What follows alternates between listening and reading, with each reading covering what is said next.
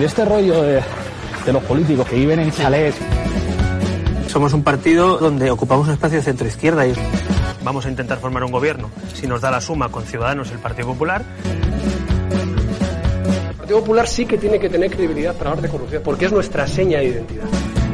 El socio preferente del, de un gobierno del Partido Socialista es Unidas Podemos. No hay ningún obstáculo real para que el Partido Popular y Ciudadanos se abstengan.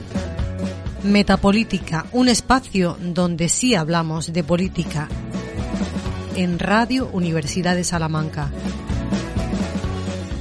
Con Fran Cortés y Héctor Centeno. Metapolítica, especial elecciones.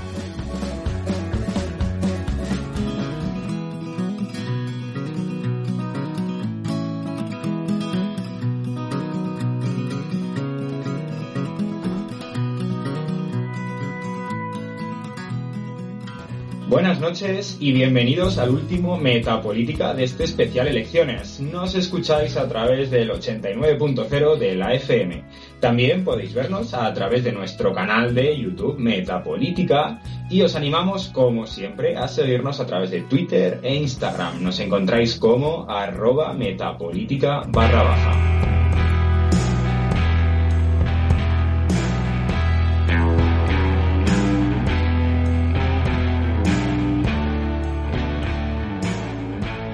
Mucho se está hablando de los resultados de las elecciones, de los porcentajes de votos y los escaños.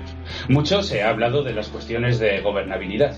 Hoy en Metapolítica no vamos a hablar de cuánto han votado qué, sino de dónde están lo que han votado las diferentes opciones. O lo que es lo mismo, vamos a analizar cómo se distribuye de forma espacial los votos en nuestro país. ¿Vota lo mismo un vasco que un murciano? ¿Vota lo mismo un castellano y leonés que un castellano manchego? Se vota igual en el campo que en la ciudad, en el centro que en la periferia. Se vota lo mismo en los centros urbanos que en los extrarradios. ¿Cómo votan las personas mayores y los jóvenes? Eh, bueno, pues para hablar de todo ello, hoy tenemos con nosotros a Rodrigo Rodríguez Silveira, profesor del área de ciencia política de la Universidad de Salamanca y experto en análisis estadístico y cartografía electoral.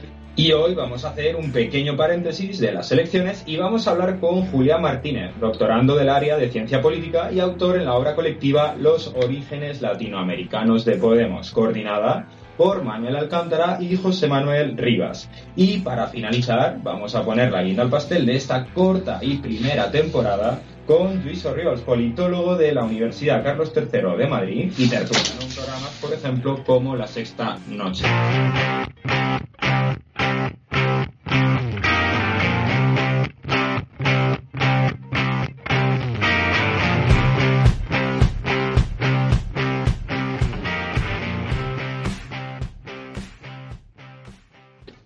Buenas noches. Muchas gracias por haber atendido nuestra llamada. Buenas noches, muchas gracias por invitarme. Bueno, un placer que estés aquí con nosotros. Eh, te hemos invitado porque cuando se está hablando de lo, la, especiali la espacialidad del voto, ¿no? Eh, muchas veces, pues bueno, se piensa que la gente vota de una manera igual independientemente de su situación geográfica. Estamos hablando de la cartografía electoral. Eh, Rodrigo Rodríguez es experto en este tema, por eso le hemos invitado para que nos explique cómo se distribuye el voto, ¿no? Cómo en ciertas zonas se vota de una manera, en, otras zonas se vota de otra manera distinta, pero claro, antes de entrar en este tema, sí nos gustaría que nos explicaras qué es esto de la cartografía electoral. Bueno, la cartografía electoral es una manera de ver, otro tipo, otra manera de representar los resultados de las elecciones, sea a través del porcentaje de votos en un partido, sea a través de cambios en el sistema partidario, como por ejemplo la mayor fragmentación, cambios en aumento o disminución en la abstención electoral. Uh, entonces la cartografía se trata directamente en maneras que permiten a quien está mirando un mapa, que es nada más, nada menos que un gráfico, ver si existen patrones eh, que no serían observables utilizando, otras técnicas. como una, tabla o otro tipo de estadísticas que eh, generarían eh, resultados sintéticos. Entonces, la cartografía nos es útil para identificar justamente esos elementos como zonas donde se concentra el voto en un partido o que hay mayor o menor fragmentación. O sea, son elementos que nos permiten ver los mismos resultados de una manera complementaria y distinta a las técnicas que solemos utilizar, que suelen ser resultados de encuestas o eh, resultados agregados a nivel de distrito, provincia, etcétera, o a nivel nacional. ¿Y cómo, se hace un mapa de esto, Rodrigo? porque vemos colores, pero ¿cómo se hace esto? ¿Qué hay detrás de esto? ¿Quién pinta esto? detrás de eso hay una serie de, hay una, serie de infraestructuras. O sea, para hacer un mapa tienes que tener primero, un, dependiendo de la escala del mapa, si estamos hablando como en esos mapas más interesantes que tanto el país como el diario.es y otros eh, periódicos están lanzando últimamente, necesitas de toda la cartografía generada para cada uno de, los, em, de las secciones censales. Y eso quien las publica es el INE. Tiene que tener una infraestructura de recolección, organización del censo electoral y división de eso en términos espaciales. Eh, la agencia responsable de eso es el INE. De otro lado, necesitas del Ministerio del Interior, que a través de Infoelectoral eh, nos eh, suministra los datos. Y teniendo esas informaciones a mano, puedes utilizar una serie de diferentes herramientas para generar los mapas. ¿Y hasta qué nivel de detalle se puede llegar a concretar? Eh, a nivel de observación, sin hacer interpolaciones o inferencias, llegas a nivel de sección censal. O sea, que es más o menos una cuadra, un conjunto de calles. Um, pero con interpolación puedes llegar incluso a a determinados individuos. Puedes hacer interpolaciones a partir de donde uno vive con... A ver si la gente se va a asustar en sus diciendo, ya saben lo que voto y el voto es secreto. el voto es secreto, pero eso no significa que ah, la gente no pueda estimar la probabilidad de voto. O sea, es importante dejar eso claro, que cuando uno hace un análisis de ese tipo, eh, hace siempre una probabilidad, no puede determinar con exactitud el voto porque el voto es secreto.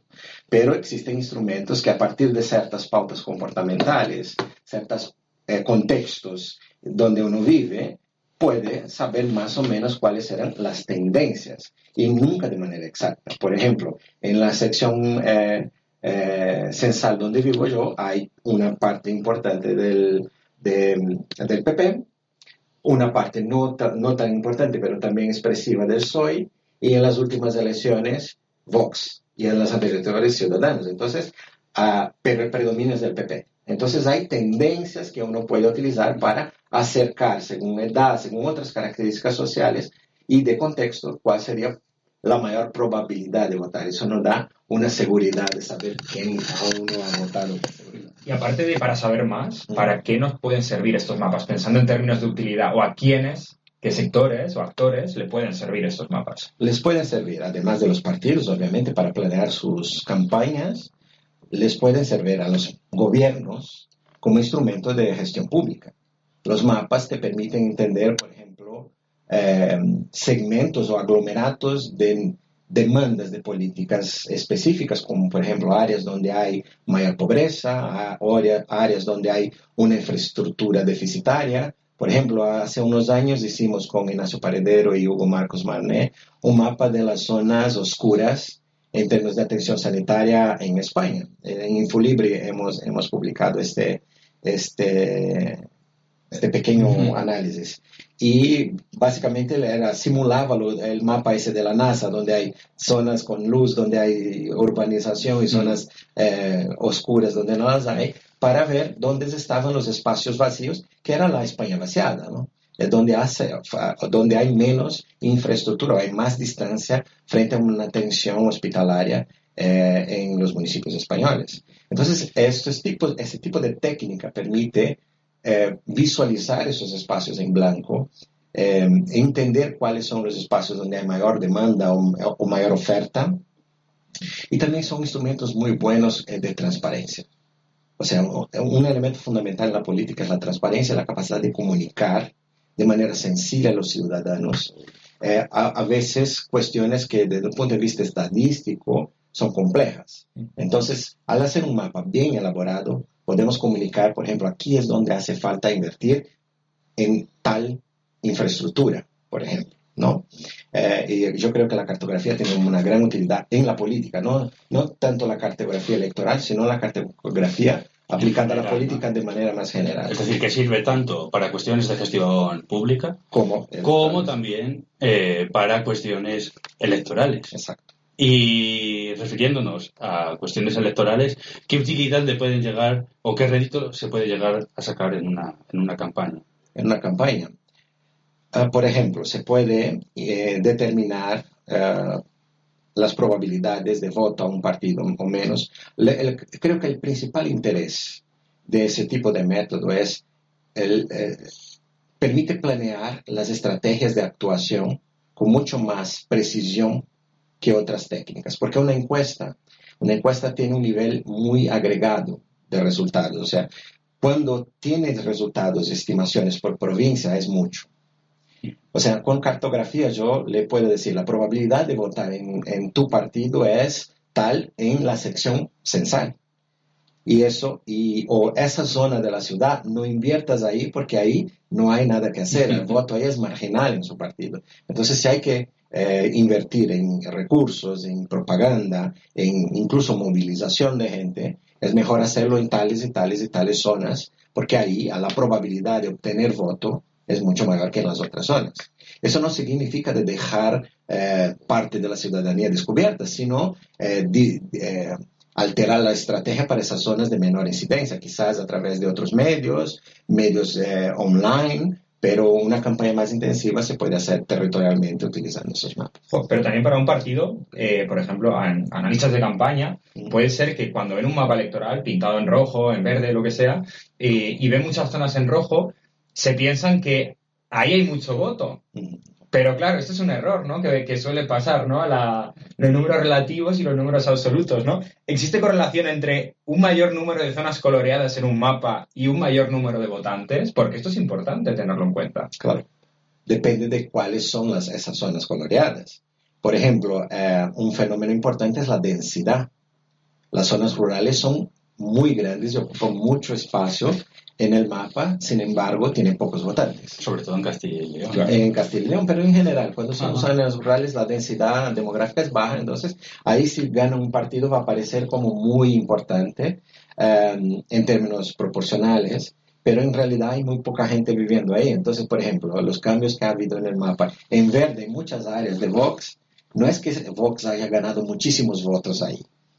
Son pocos votos, pero una proporción grande en áreas rurales. Entonces eso causa un impacto visual en el mapa muy grande. Incluso existe un libro llamado Cómo mentir con mapas de un autor llamado Marc Montmolier, que lo recomiendo, que justamente habla de estos de, de, esta reificación, de esa naturalización que tienen los mapas de parecer que son verdaderos, cuando son una construcción, una representación como cualquier otra... otra o sea, que para tener un mapa en términos electorales deberíamos tener en cuenta la densidad de población y también el sistema electoral y el sistema de circunscripciones, ¿no? Un poco para tener en cuenta de cómo se traduce estos colores en votos realmente, ¿no? Y en escaños, sobre todo. Bueno, yo creo que si nos podrías... la pregunta sería la siguiente, y es si nos podrías hacer como una especie de mapa general con respecto a los resultados del pasado 10 de noviembre. Vale. Eh, yo creo que el mapa general se parece mucho a los mapas generales anteriores. O sea, no es que la geografía política de España haya cambiado radicalmente, no, lo, no, no, no ha cambiado, sigue la misma. O sea, vemos que las divisiones regionales siguen siendo, por ejemplo, los nacionalismos o las, las regiones donde eh, existe un sistema de partidos eh, periféricos importante, que ahí estamos importantes, que estamos hablando de Cataluña, País Vasco y Galicia que tienen dinámicas propias. Tenemos em, la parte norte, las Castillas y Madrid, donde el PP tiene un mayor protagonismo, y el sur, donde el PSOE suele tener mayor protagonismo, con Murcia ahí en los últimos años cambiando, eh, y Valencia también un poco, dado a, lo, a, mucho también al descontento con, con el PP, ¿no? Y después voy a hablar más de eso. Ese sería el cuadro general. La geografía sigue siendo la misma. Lo que cambia son eh, las dinámicas muchas veces interiores a estos grupos o estas regiones en, en, en España. Un elemento eh, que añadiría es que a partir del surgimiento de Ciudadanos observamos un otro tipo de voto que también es importante, que es el voto suburbano o extrarradio.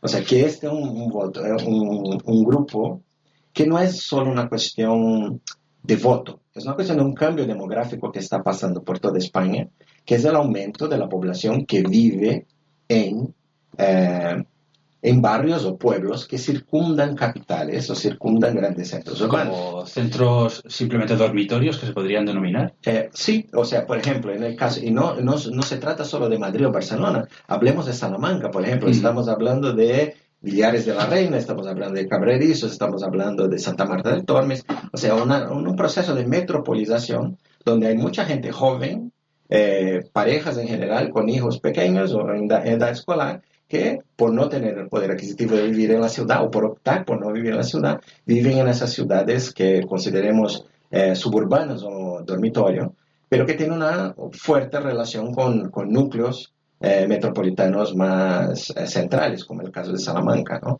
Entonces, eso es un grupo demográfico que ha crecido mucho en las últimas décadas. Si vemos los datos de evolución de ese grupo poblacional, ha aumentado, por ejemplo, eh, tengo un estudiante haciendo un doctorado sobre eso y él, eh, él está haciendo, hizo, por ejemplo, cabredizos aumentó cerca de 4.000% en los últimos 30 años.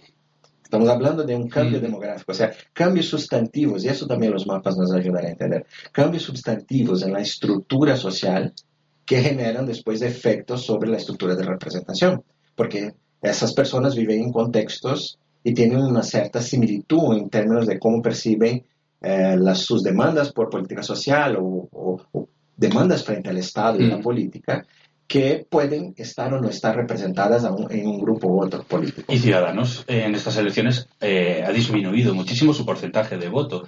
¿Qué cambios se podrían haber producido? Es decir, este tipo de, gente que dices, ¿no? Que viven en estas ciudades dormitorio, ¿han cambiado su voto? ¿Se han ido a la abstención? ¿Se puede saber algo sobre ello? Todavía eh, yo lo que pude hacer, porque como esos datos eh, los periódicos tienen acceso eh, en primicia, nosotros los investigadores los tenemos mucho después, pero mirando a los mapas que están disponibles ahí en el país, en el diario.es, por ejemplo, se puede ver que muchos se han transferido a Vox de ciudadanos. Muchos votos se han transferido a Vox.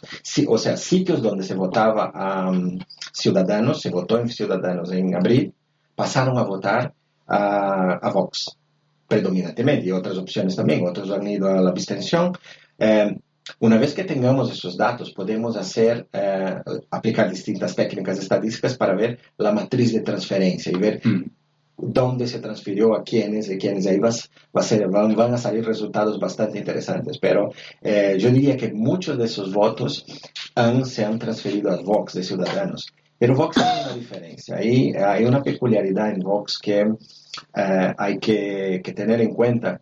A diferencia de Podemos y de Ciudadanos, y vemos en los mapas eso de manera muy clara, Vox tuvo una penetración fuerte en el ámbito rural.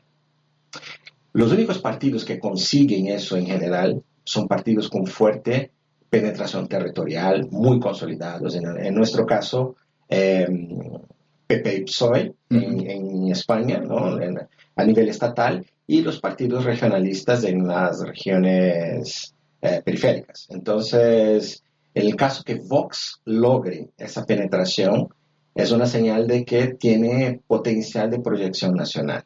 Eso es muy distinto de lo que del patrón de voto de Podemos, del patrón de voto de Ciudadanos. Es una peculiaridad ahí bastante importante, un, un hecho diferencial importante eh, del voto del Vox frente a los eh, anteriores partidos eh, nuevos. ¿no? ¿Y esa sería la principal diferencia con respecto a abril?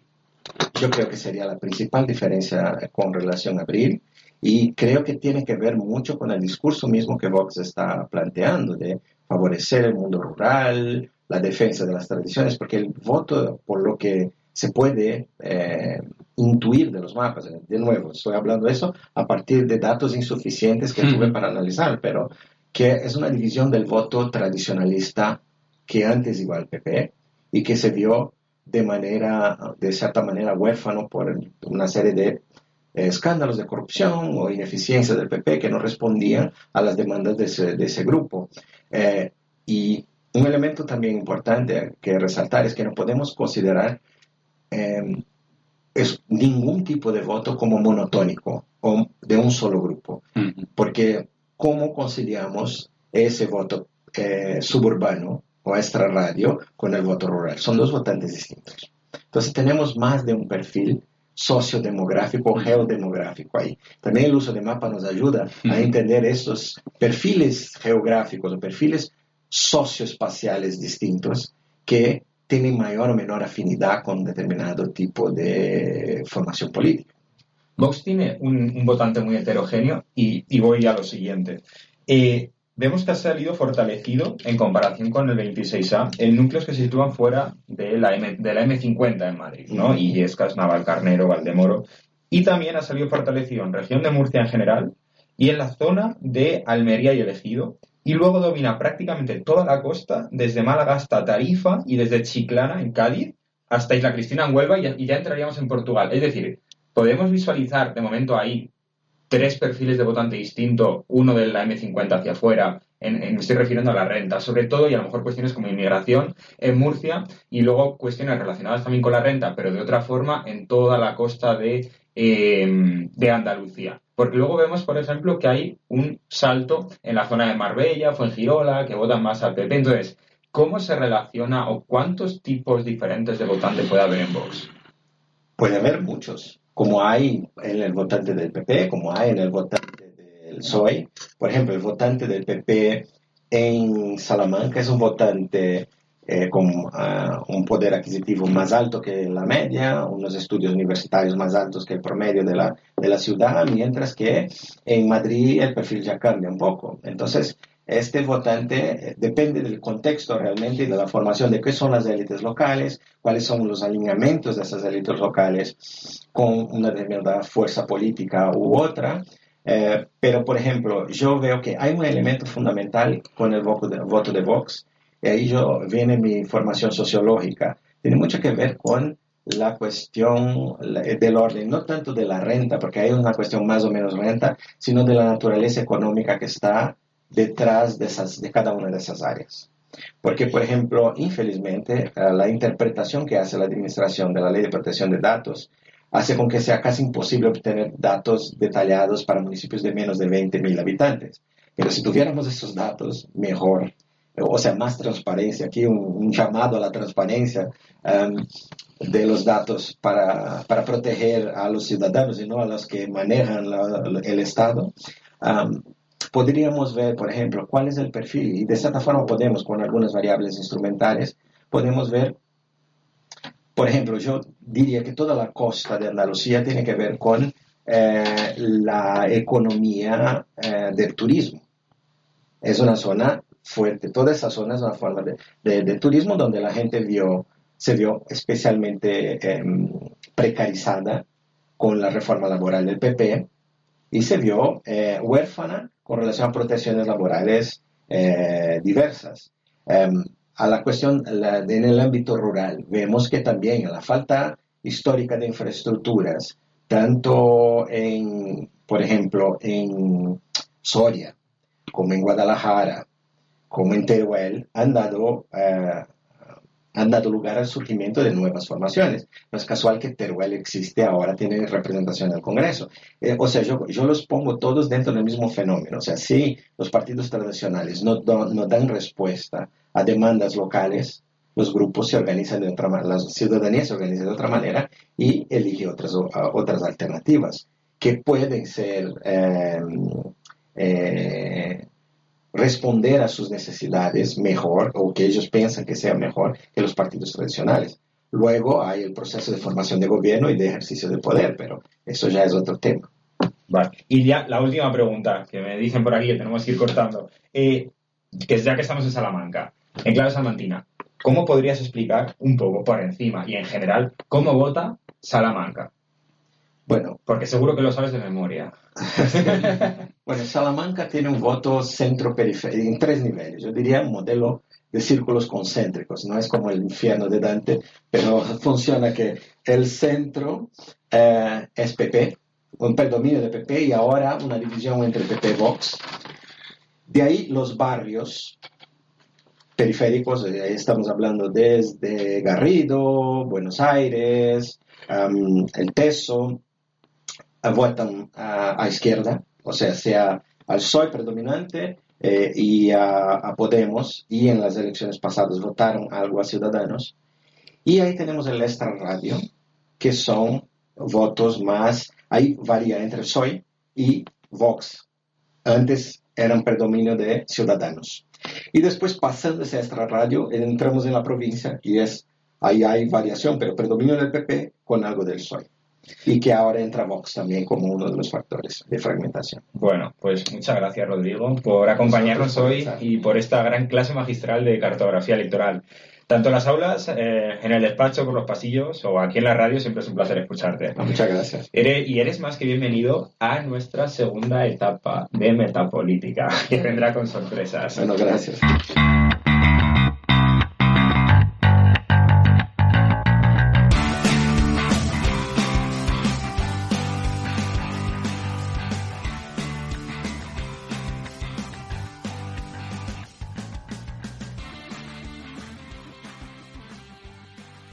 Bueno, y nos vamos con un libro más que interesante sobre los orígenes latinoamericanos de Podemos. Un libro que ha sido coordinado por Manuel Alcántara y José Manuel Rivas.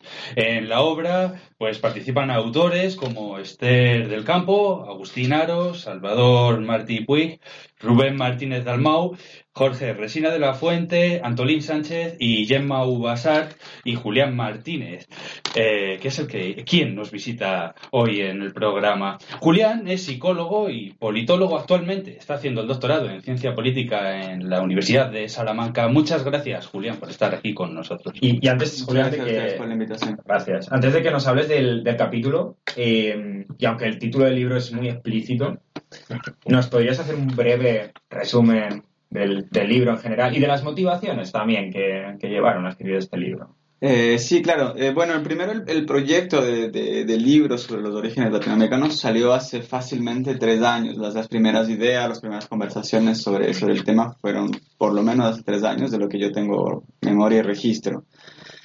Pero bueno, por, somos muchos autores de diversos lugares, gente que estaba aquí, gente que estuvo en América Latina en un tiempo, gente que está en, que en Cataluña, en Madrid, en otros lugares. Entonces imagino que, que, la coordinación, valga también las flores que se llevan los coordinadores, no ha sido fácil.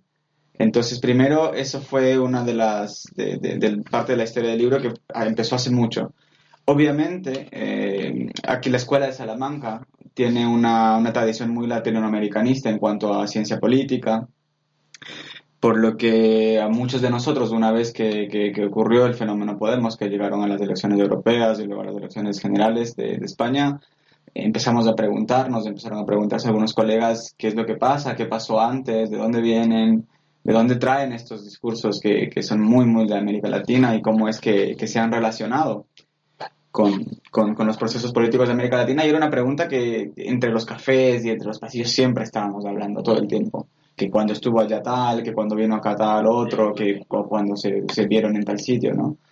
Entonces empezamos, a, empezamos supongo que a, a, cuadrar o a, fraguar el proyecto en, torno a esa pregunta. ¿Cuál es la relación de Podemos con América Latina? ¿Cuál fue la relación de Podemos con América Latina también en el pasado? Porque el libro lo que sí, sí aclara y sí yo creo que muchos de los capítulos retoman es esto no es una fotografía, al contrario, esto es, digamos que la crónica de un proceso largo en el cual los líderes políticos que ahora forman Podemos, pues han tenido su formación y su experiencia de campo, por decirlo de algún modo, en los, en los procesos políticos de América Latina y a su vez han aportado a los procesos políticos de América Latina eh, en lo que se llamó el giro a la izquierda de la década pasada. Entonces, más o menos viene por allí la historia del libro y el interés y la pregunta, ¿no? Eh, en resumen, bueno, el resumen del libro no podría ser un resumen del libro, pero el, libro va, va, por diferentes vías. Una de las vías es justamente eh, yo, yo, yo diría que, se retoman algunos aspectos ¿no? en los diferentes capítulos. Uno de los aspectos es analizar a los líderes, analizar a las personas. Quiénes fueron, qué escribieron, qué hicieron y cómo se relacionaron con América Latina. Gente como Pablo Iglesias, Íñigo Rejón, Monedero, Chema Guijarro, algunos otros. Eh, otra, eh, particularmente, por ejemplo, el capítulo de, de José Manuel Rivas, eh, va hacia, hacia los aportes teóricos y conceptuales que retoman y que construyen, digamos, eh, los, los, líderes de Podemos, sobre todo Iglesias de Rejón y Monedero, a partir de aportes de, de, teóricos de América Latina que han estado muy presentes en los procesos, en los procesos de, de los gobiernos del socialismo del siglo XXI. Eh, entonces es un capítulo bastante más teórico, más conceptual, que a mí me parece uno de los, de los mejores del libro. Y luego, por supuesto, muchos otros capítulos, entre los cuales este, el mío también, retoma la influencia de Podemos a través de la Fundación CEPS que la Fundación CEPS básicamente eh, proponía proyectos, eh, conseguía financiación para, participar con proyectos en los gobiernos de América Latina, entonces se retoma un poco el rol de los líderes de Podemos, pero a través de la fundación. Entonces era, era más fácil rastrear qué pasaba con la fundación que exactamente qué pasaba con cada uno de ellos, porque además eh, gente que está en medios de comunicación y gente que ha estado justamente en los gobiernos de América Latina conoce de buena fuente, de buena mano, de que se ha borrado bastante del historial de participación de ellos en los gobiernos de América Latina. Se ha borrado información sobre contratos de asesoría, etcétera. Esas cosas ya no están bueno, disponibles. Entonces, que, perdona que te corte, entonces entiendo que el interés es politológico, ¿no? Es decir, se trata de un análisis que se hace desde las ciencias políticas.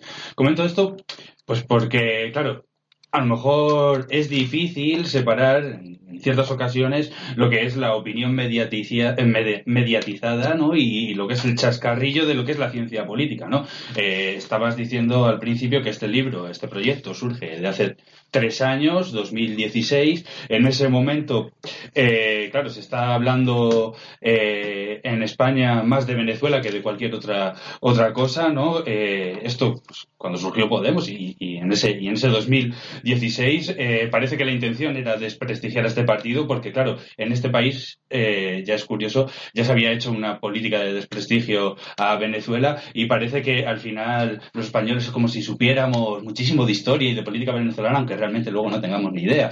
Eh, el caso es que, bueno, por eso hago ¿no? esta distinción entre ciencia política ¿no? y luego la opinión mediatizada. Y ahora eh, Bolivia, ¿no? ¿Cómo? tenemos Bolivia. Sí, sí, ahora con Bolivia. Entonces, como se cuenta, como se cuenta en el libro, los líderes de Podemos, ¿no? Ya, has mencionado Monedero, Iglesias, eh, el Rejón cuando estaba en ese momento, Chema Guijarro, fueron investigadores y asesores, pues eso, en Bolivia, en, en Ecuador, en Venezuela, y como comentan ellos mismos, aprendieron una lección esa lección, que, vamos, así es como lo describís en el libro y que también lo comentan en, en, otros espacios, dice, la lección que sacamos de Latinoamérica es que se puede llegar a ganar unas elecciones aunque no formes parte de un partido tradicional. Y en tu capítulo, Julián, eh, haces mención al discurso y la estrategia populista. Bueno, también aquí hacer un pequeño paréntesis, ¿no? No confundir populismo con demagogia, que esto también pues, se ha hecho en los medios de comunicación, que no tiene nada que ver. Y bueno, y a lo mejor si continuamos con el programa, a lo mejor podemos tratar esto de, qué es el populismo. El caso es, eh, Podemos cuando surge rompe esta ortodoxia ¿no? e intenta reordenar el tablero político cambiando el eje izquierda-derecha por los de arriba y abajo. Abrazan lo que se conoce como la deriva nacional popular. ¿Qué nos podrías decir acerca de eso? Es decir, acerca de este origen de lo nacional popular y, Podemos. Bien, eh, particularmente sobre, el, sobre el, asunto de la estrategia populista, eh, retoman se sabe por, por, por, por, boca propia de ellos, por supuesto, pero luego por, análisis más conceptuales luego, que, se retoma un poco la idea de la estrategia populista de, de, la Chloe Mouffe. Entonces, este, esta, esta idea de la estrategia populista es que se puede, que, un movimiento social, que, que, una, que una organización con vocación política puede llegar a tomar el poder sin necesariamente ser un partido político y sin necesariamente ser eh, una, una, institución o una organización pura, digamos, en ese sentido de, la pureza a la izquierda, sino una, una, vocación totalmente estratégica para llegar a tomar el poder. Y un discurso populista que articule las demandas sociales, que las organice en esta nueva, en esta nueva dicotomía que ya no tiene tanto que ver con la izquierda y la derecha, justamente, sino tiene que ver con la élite y el pueblo. De eso se trata la estrategia, la estrategia populista, ¿no? Eh, entonces se aglutina unas mayorías que son diversas, la, la dicotomía izquierda-derecha aglutina, aglutina grupos, aglutina, divide, digamos, el, el espectro político, eh, enfrentando entre grupos que tal vez no puedan llegar a consolidar mayorías tan grandes desde el lado de lo popular, o sea, desde el lado de lo que podríamos entender como izquierda. Sin embargo, el discurso, la estrategia populista, al articular el pueblo contra la élite, en el pueblo caben más personas que en lo que cabe la izquierda. Entonces, en ese sentido, yo creo que, que, se utiliza lo que, lo que se entiende como estrategia populista para, para, para movilizar, para, para, estructurar una organización con vocación de poder. Esa es la otra cuestión importante. Eh, se articula, en, sobre todo desde, desde, la experiencia argentina, se articula lo nacional popular eh, sobre, sobre estos asuntos, pero se, se articula sobre todo respecto a, a, tener la posibilidad de alcanzar el poder. Y haces, eh, Julián, en el, haces hincapié en el libro, la influencia de Ecuador en, en Podemos, y sus paralelismos de cómo a nivel estratégico tanto Podemos como el movimiento Revolución Ciudadana coinciden en tanto que ambos co compiten no solo, y estas son tus palabras, contra la derecha política, sino también contra la izquierda radical. ¿Cómo desa ¿Puedes, ¿Podrías desarrollar este, sí, esta idea? justamente con lo que decía anteriormente. Es decir, eh, eh, la Revolución Ciudadana en, el, en, Ecuador surge con un discurso, eh, de, con una estrategia populista en el sentido de la. Es decir, se articula respecto al pasado, al pasado ominoso, al pasado eh, del, de la larga noche neoliberal, decía Rafael Correa, por ejemplo. Entonces se articula mucho más allá de, de lo que demandaban exclusivamente los grupos de izquierda. Obviamente se, se, se, contrapone a la derecha en el sentido de que hay políticas de ajuste con las cuales se está en desacuerdo. Eh, en, en, un primer momento, porque después ha cambiado, ¿no? En un primer momento se, se estaba a favor un poco más de la preservación de la naturaleza, con los movimientos indígenas, con los movimientos ecologistas, ¿no? Pero dada la vocación de poder en ese momento, dado el proyecto constituyente y dado la intención de llegar al poder, también se tenía que separar un poco de, de, de, las demandas que eran exclusivas de la izquierda radical, es decir, vamos a acabar con el sistema, aquí vamos a terminar con el capitalismo. Esa izquierda, esos discursos y esas demandas no le, no le pertenecían y no le convenían, por supuesto, a un movimiento como el de la Revolución Ciudadana cuando quería llegar al poder y, por supuesto, no le convenía a Podemos en este momento electoral, como, como está claro, como ha estado claro durante el, eh, su, su, su, estrategia discursiva en estos cinco años. Entonces, se distingue, por supuesto, de la derecha política, pero se distingue de la izquierda radical en este sentido. No, no vienen a cambiar el sistema, no vienen a acabar con el capitalismo, claramente, ¿no? Y no obstante, como tú indicas al final de tu propio capítulo, dices que la realidad latinoamericana pues es diferente a la realidad española. Aquí mencionas que Podemos eh, ha tenido que reducir sus aspiraciones de cambio debido a la crisis del sistema de partidos español. Eh, bueno, a de, debido a que la crisis del sistema de partidos español no ha sido similar al que se ha producido en otras latitudes. ¿Crees que existen más factores por los cuales Podemos ha abandonado su discurso y estrategia populista o crees que no ha abandonado esta estrategia? Yo creo que no ha abandonado la estrategia, la estrategia populista en el sentido, obviamente, volviendo, a eso, de, de, la, de, la, de la CLO. O sea, no, no, no, Podemos no ha cambiado un discurso antiélite. Eso no ha cambiado, eso ha sido bastante constante.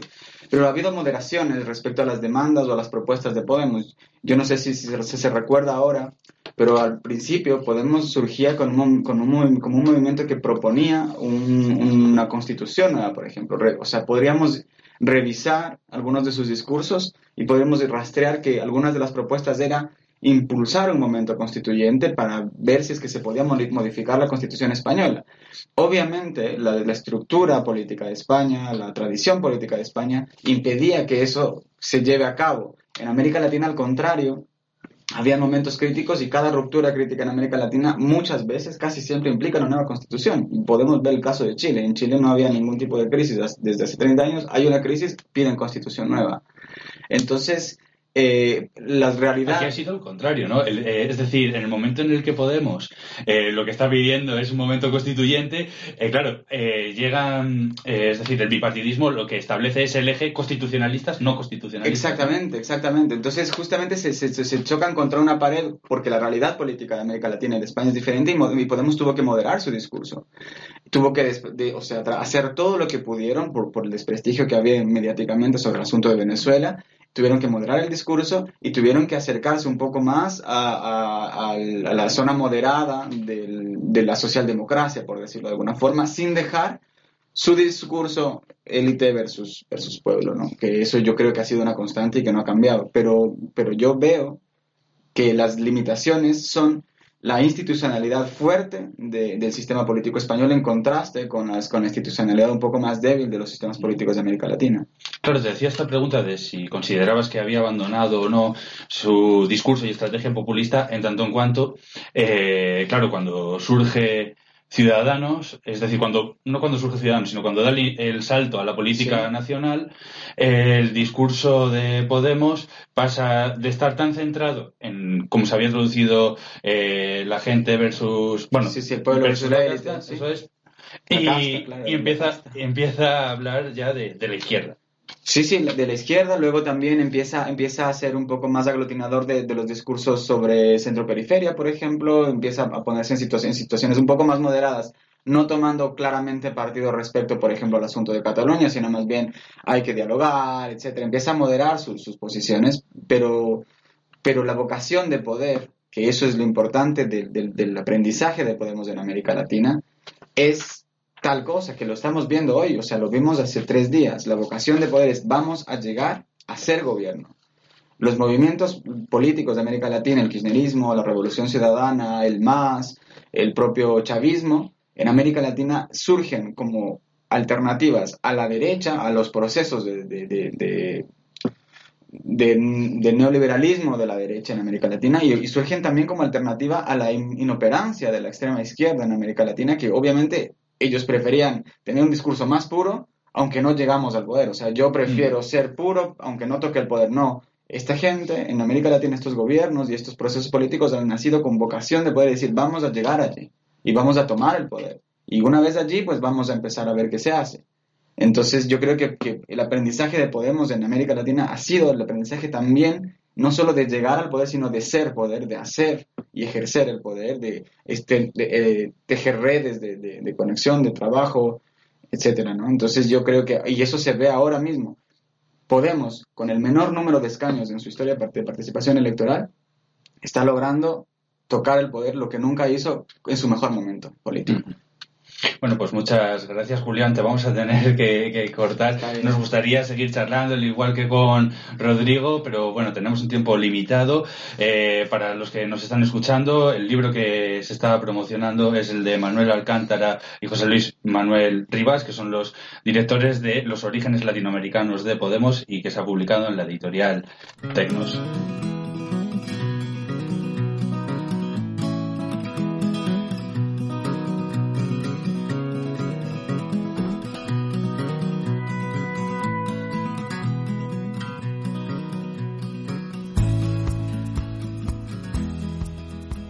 Eh, entramos en la recta final del programa y hoy está con nosotros Luis Orriols. Muchas gracias, Luis. Un placer. Muchas gracias. Vamos con la primera pregunta, muy rápido. ¿Qué explicación desde la ciencia política podemos encontrar al hecho de que, como apuntaba en el programa anterior Manuel Alcántara, los partidos que se encontraban más o menos en el centro del eje ideológico hayan fracasado en un corto periodo? Nos referimos al CDS, a UPyD y a Ciudadanos. ¿Hay alguna explicación desde la ciencia política? Bueno, eh, en primer lugar, hay distintos eh, mm, modelos para poder explicar por qué el centro no, no, puede triunfar, porque es verdad que desde una perspectiva estándar, si decimos que la mayor parte de la ciudadanía se ubica en el centro, ¿cómo es posible que un partido que se domina de centro no acabe ganando elecciones? ¿no? Eh, es verdad que eh, eh, durante mucho tiempo en España el, papel estratégico de los votantes de centro eran capaces de decidir mayorías. Es decir, que eh, el centro sí que tenía un papel importante. Otra cuestión es que no fuera un, voto a un partido que se autodominara del centro, por un partido pequeño, un partido que, como es el sistema electoral en nuestro país, que penaliza mucho a los partidos que no son los dos grandes partidos. Por lo tanto, el, voto de centro o los partidos que se consideraban por la ciudadanía como partidos moderados o de centro de gobierno, de gestión, no eran ni, CDS, ni, ni, eh, UPyD, eh, otra cuestión es Ciudadanos, que si queréis hablamos, ¿no? Eh, sino que eran el Partido Socialista o el Partido Popular. ¿no? Y por tanto la competición en el espacio de centro era una competición entre los dos grandes partidos. Las explicaciones, pues hay muchas, desde, lo podemos explicar desde que son los partidos, estos dos grandes partidos eran partidos, entonces partidos cachol, eran partidos, por tanto, que eran capaces de, acomodar distintas sensibilidades ideológicas, muy especialmente cuando eran partidos prácticamente hegemónicos que, concentraban el 80% y llegaron incluso a concentrar más del 80% de los votos, y por un sistema electoral que, reforzaba ¿no? este papel, digamos, de estos partidos a costa de nuevos partidos. Otra cuestión es Ciudadanos. Ciudadanos, eh, por primera vez en la, historia electoral de nuestro país, llega un tercer partido autodenominado de centro, de centro liberal, cuya vocación es ser inicialmente un partido pivotal eh, de configuración de mayorías y consigue captar la mayor parte de los votantes de centro. Ahí sí que se cumpliría esa idea de proximidad. Un partido que se autodefine de centro acaba siendo el partido más exitoso entre los votantes que se consideran de centro. Y eso duró durante, durante toda la ruptura del sistema de partidos, empieza a desinflarse justo en el momento en que Ciudadanos cambia su estrategia y apuesta por una política de bloques y liderar uno de ellos. ¿no? Por tanto, aquí sí que se cumpliría, eh, cuando se fragmenta el sistema de partidos, estos, los dos grandes partidos ya no son capaces de, estructurar grandes bolsas de voto, sino que el, voto acaba muy fragmentando, ahí sí que podemos decir que sí que se cumple, que los, votos, los partidos de centro son exitosos en el centro y lo dejan de ser cuando se mueven a, posiciones más extremas. Entonces, se podría decir que este descenso de ciudadanos con respecto a abril tendría que ver con esa estrategia de liderar esa derecha y que los votantes de ciudadanos no se han sentido representados y por tanto se podría, no sé, es una Quizás hipótesis que se han ido hacia Vox y el Partido claro, Popular. El, el, el, colapso de Ciudadanos ha sido de tal magnitud, de tal calibre, que no habrá una sola explicación. Es imposible, yo estoy, estoy, seguro que no hay una sola explicación. Han sido fugas masivas por todos lados, ¿no? Por lo que hay más que esto. Es verdad que si miramos, eh, miramos los datos, nos muestran que los votantes de centro, los votantes moderados, eran los votantes menos, menos animados a, a, votar a Ciudadanos, los menos. Eh, eh, los que estaban más indecisos. Pero eso tampoco es nuevo. También ocurría, también ocurría en abril y acabaron, y acabaron teniendo unos resultados muy notables. ¿no? Pero, ¿por qué Ciudadanos colapsa? Yo lo vincularía sin duda a un cambio estratégico en su ideario político en abandonar sus bases electorales tradicionales, que eran los votantes de centro, para ir a buscar otra, otras bases electorales y, fracasar en el intento. En ese fracaso eh, colapsan sus distintas bases electorales, tanto las tradicionales como las nuevas eh, bases conservadoras que al ver que no consigue el, eh, Ciudadanos no consigue el, objetivo alcanzado, optan por otras formaciones políticas con más pureza ideológica o cuyo o, cuyo voto es más, digamos, útil, ¿no? porque es un partido que tiene más opciones de gobernar. Claro, aquí en Castilla y León, eh, Ciudadanos eh, sacaba representación siempre en torno al último escaño. Las circunscripciones que hay en Castilla y León son pequeñas, en este caso se las ha llevado Vox. Se suele decir que cuando un partido se presenta en una circunscripción pequeña, por debajo de cuatro escaños, y obtiene por debajo del 15% de los votos, este suele quedar excluido del reparto. Ahora bien, ¿cuánto es cierto esto en una circunscripción donde el número efectivo de partidos electorales es superior a dos? Eh, a mí uno de los elementos más fascinantes que, tenemos de la ruptura del sistema de partidos es cómo se comportan las circunscripciones como las de Castilla, donde tradicionalmente eran muy conscientes los votantes de circunscripciones de tres, cuatro, incluso cinco, de que solo había dos partidos viables y por lo tanto eran muy eficientes a, la hora de decidir su voto para ser estratégicos y no, tener un voto perdido, digamos.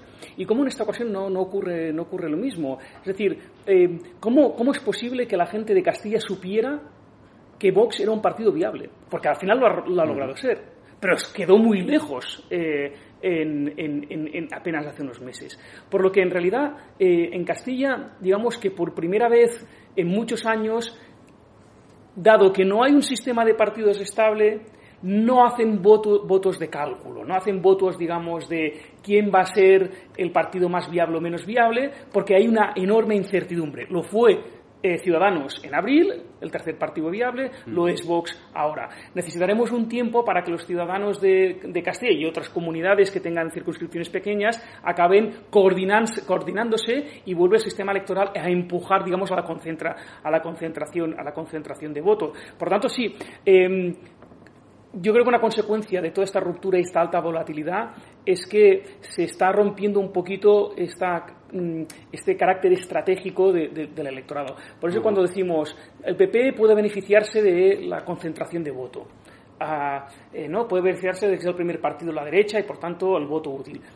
Bien, estamos viendo que en realidad esto no se cumple, ¿no? Vox ha sido capaz de saltarse este, este, digamos, esta estrategia del Partido Popular. Claro, y en, en relación a lo que estás comentando, en un sistema de partidos más fragmentado, ¿implica que los suelos electorales de los partidos son más volátiles? ¿Quieres decir? Eh, en cuando hay un sistema, claro, eh, es decir, los umbrales efectivos que tienen, que tienen circunscripciones pequeñas son contingentes, obviamente, son contingentes a, a- a- la correlación de fuerzas. Solemos decir que eh, el umbral efectivo en, en una circunscripción de 4 es alrededor de 15%. ¿m? Pero si nos fijamos en lo que pasó en la noche electoral, Vox conseguía muchos escaños con el 13%, luego alcanzó el 15%, pero ya con el 13% eh, era un partido que conseguía que no fuera penalizado eh, por el sistema electoral, lo cual es una, una- una anomalía, digamos, para nuestro sistema, para nuestro sistema electoral, que normalmente decíamos a partir de 15 empiezan a penalizarte. Pues durante la- el recuento de la noche electoral veíamos que un partido que estaba a 13 ya no era castigado. ¿no? Por tanto, es verdad que depende de, cómo- de la correlación de fuerzas de lo- del, del resto. Pero bueno, estamos hablando de en torno al 15% y si eres tercera fuerza. ¿Y podríamos intuir cómo va a evolucionar la relación entre el sistema de partidos y el sistema electoral en, en una franja determinada, en una legislatura, dos legislaturas? Porque va a cambiar. ¿entendés? Claro, estamos en un momento de convulsión política y prima más eh, eh, la, la volatilidad a el empuje que hace inevitable el sistema electoral. Eh, ahora bien, eh, podemos decir que esta volatilidad, esta convulsión política va a estar en los próximos 10, 15 años, que estará en los próximos años, es difícil mm, creer que no va a ser así, pero el sistema electoral siempre va a estar ahí empujando, va a estar siempre ahí empu- empujando para que en una dirección, que es en la concentración de voto. Otra cuestión es que la ciudadanía, como lo que decíamos, la gente de Castilla no, no, no calibre el voto estratégico y ahora vote a, a otros partidos, incluso arriesgándose, ¿no? Pero, pero el sistema va a estar empujando ahí si miramos las primas que, tuvo en abril y en estas elecciones del pasado domingo eh, el Partido Socialista y el Partido y el Partido Popular fueron primas de 22, 23, 24 escaños. ¿eh? Es decir, que son primas muy elevadas, son primas homologables a la época del bipartidismo. Estas primas obviamente empujan a que, eh, a que, a que cada vez el- refuerzan, digamos, que los dos primeros partidos sean más fuertes de lo que deberían ser a costa de otros, que son los partidos más pequeños. La verdadera eh, anomalía en, en- en el 2019, una de las cuestiones que podremos recordar el 2019, es que por primera vez en la historia terceros partidos no son castigados por el sistema electoral. Eso no había ocurrido nunca, sino que son incluso premiados. ¿no? El Ciudadanos incluso fue premiado en un escaño por el sistema electoral. Bueno, Y ya por último hemos pedido en Twitter, ¿no, Frank, que nos que demandaran algunas preguntas, ¿no? Y bueno, sí que hemos recogido algunas y incluso como algunas iban por la misma dirección, pues las hemos Sí, las hemos juntado. hemos juntado, ¿no? hemos sido eficientes en ese sentido y no sé si las tienes por ahí. Pues sí, decía Miguel Ángel Llamas y luego otro tuitero, señor Granadino. eh, ¿Crees que el eje España vaciada versus grandes núcleos urbanos puede convertirse en un clivaje determinante de la política española en el futuro? Y, la- la- vamos, y esto es lo que hemos unido. ¿Ves posibilidades que con la aparición de Teruel existe aparezcan más agrupaciones similares? Estamos en época de eh, la época dorada de los emprendedores políticos. Por tanto, eh, eh, cualquier éxito político llama a otros emprendedores que busquen también el éxito. Y, y lo que antes decíamos los politólogos, eh, cuando yo era estudiante de universidad, eh, decíamos, am, estamos en la época de los partidos cártel, eh, es imposible o muy difícil acceder eh, a, entrar, digamos, como partido nuevo en un sistema ya, porque los sistemas se, auto, se autorrefuerzan en sí mismos, ¿no? Es decir, los recursos se reparten entre los que ya están, los que están fuera no reciben nada, por lo tanto es muy difícil hacer una campaña electoral, ¿no? Y por eso había una, una admiración tan grande al proyecto de UPyD por, por ser, o Ciudadanos en Cataluña, ser primeros proyectos que entraban eh, en un momento que hablábamos de partidos cártel. Mm. Hoy en día no, hoy parece, parece que esto del partido cártel sea, forme parte de la historia, ¿no? Hoy, hoy en día eh, entra en, cada elección entra un partido, un partido nuevo, ¿no? Por tanto, eh, la, fraccionamiento, o al menos el intento de crear nuevos, nuevos partidos políticos, sin duda mm, va a estar encima de la mesa. No solo la cuestión territorial, existe, puede empujar a otras, otras comunidades, a otras regiones, ¿no? En todo caso, la cuestión territorial siempre ha estado ahí, ¿no? en, la competición política en nuestro país, pero también otros, otros, otras cuestiones como, eh, eh, digamos, eh, la, cuestión climática, el cambio climático, la crisis climática. Esto sin duda puede ser un, otro eje de competición que estructura la política en las próximas décadas. Y que se podría estructurar también desde lo que es el centro de la península. ¿El, cual El, eje climático. Sí, sí, yo, eso será transversal. Normalmente el eje, el eje, el, eje climático eh, suele generar adhesión en zonas urbanas, eh, gente educada, altamente interesada en política. Es decir, que sobre todo en zonas urbanas estén donde esté en la zona urbana, porque cuando hablamos de zonas urbanas todo el mundo dice Madrid y Barcelona, y que hay otras zonas urbanas incluso en, en comunidades autónomas donde hay pocas eh, eh, hay provincias pequeñas, también hay mm. ciudades eh, ciudades grandes, ¿no? En esos sitios es donde pueden tener éxito. Pues muchas gracias, Luis, por estar hoy con nosotros y como hemos dicho a todos nuestros invitados que han estado en diferentes formas con nosotros, con Gemma Basar, José Luis Dader o el propio Manuel Alcántara, eres más que siempre eres más que bienvenido a este programa, a esta casa, así que cuando Nada, pues, eres bienvenido. Muchas un placer, muchas, gracias.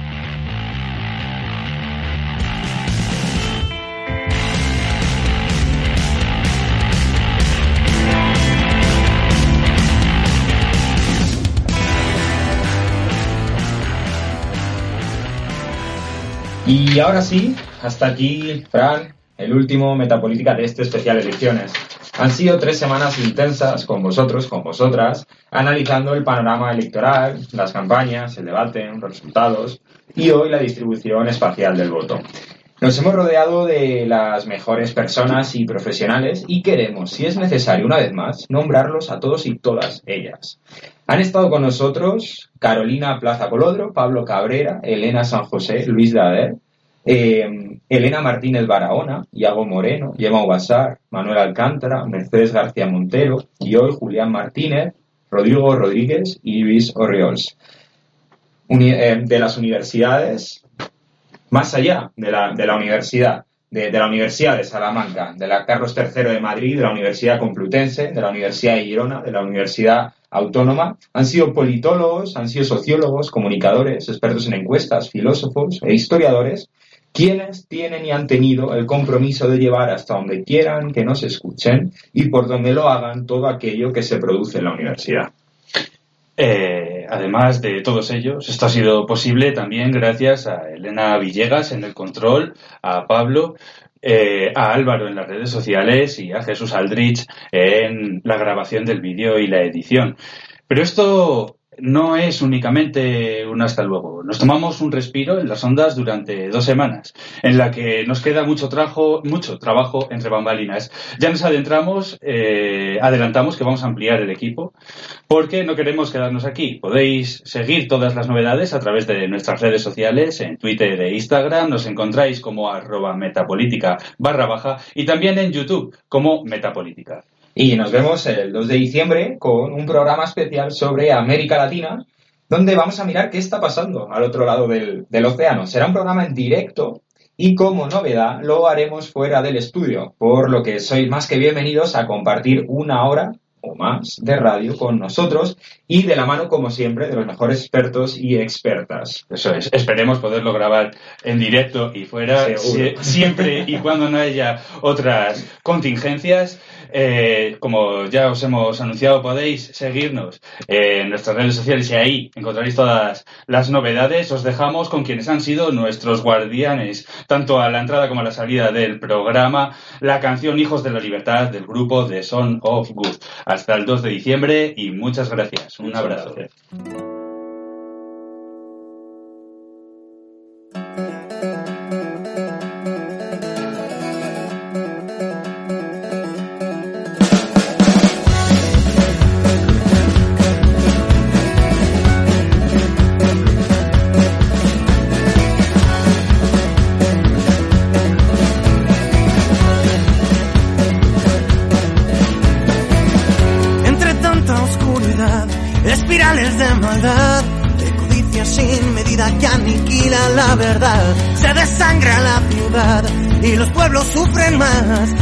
tanta hipocresía.